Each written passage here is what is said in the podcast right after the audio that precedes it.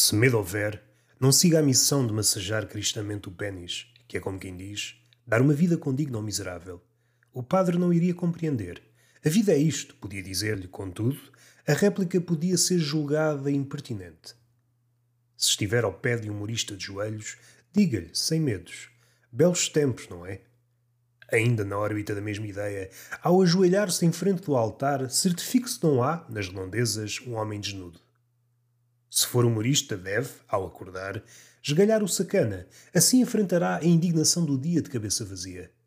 Se proporcionar um broche a um cavalheiro e tiver ganas de lhe engolir o esperma, não receie em dizer que são outros preços. Ele com certeza não levará a mal. No catecismo contemporâneo, o chamado moralismo às três pancadas, se o imberbe paladino da vulva lhe perguntar se é misógino, não responda.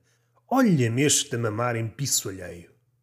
Durante o sermão, se o acólito do politicamente correto acreditar na pureza das palavras, não desata rir-se convulsivamente. No limite, pode falecer e tal episódio pode ser considerado plágio, inspirado, inspirado entre aspas, naquele sketch da piada mortal dos Monty Python. Impudendo, ao sair do trabalho, passe pela igreja e pergunta ao padre se pode mergulhar um nabo em água benta. Comunique-lhe que deseja purificar a verga e deixar de ser um homem tóxico. Seja simpático.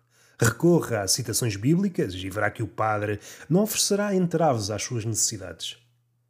Aconteça o que acontecer na sua vida, não tente seduzir o esquimó mandando vídeos nos quais está dentro do frigorífico a masturbar-se.